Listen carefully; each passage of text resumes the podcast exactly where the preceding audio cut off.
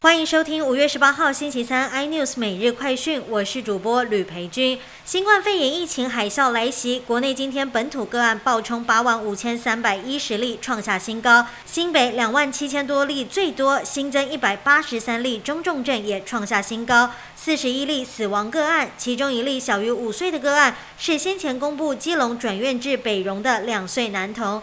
近来，王必胜出言炮打双北，被外界质疑是想要当卫福部长。陈时中则是淡定回应：“我现在还在当部长啦。”全球首富马斯克暂停了四百四十亿美元 Twitter 收购计划，批评 Twitter 有不少虚假及垃圾账户之后，最近在出席活动的时候，对中国腾讯旗下通讯软体微信赞誉有加，称微信功能强大，在中国基本上人们可以活在微信里头，他什么都能做到。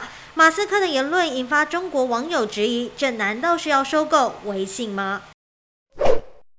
国政府公布新的国际发展战略，承诺更加善用预算，用于协助促进他国经济发展。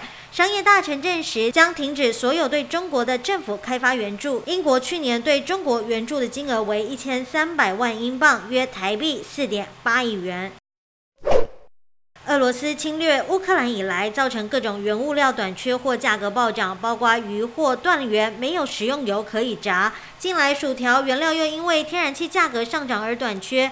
根据 CNN 报道，英国炸鱼薯条联合会主席克鲁克表示，未来九个月在英国境内的一万间炸鱼餐厅当中，恐怕会有超过三分之一面临倒闭。这是他踏入该行业以来所见过最严重的危机。更多新闻内容，请锁定有线电视四八八八 MOD 五零四三立财经台 iNews，或上 YouTube 搜寻三立 iNews。感谢台湾最大 Podcast 公司声浪技术支持。您也可以在 Google。Apple、Spotify、KKBox 收听最新的 iNews 每日快讯。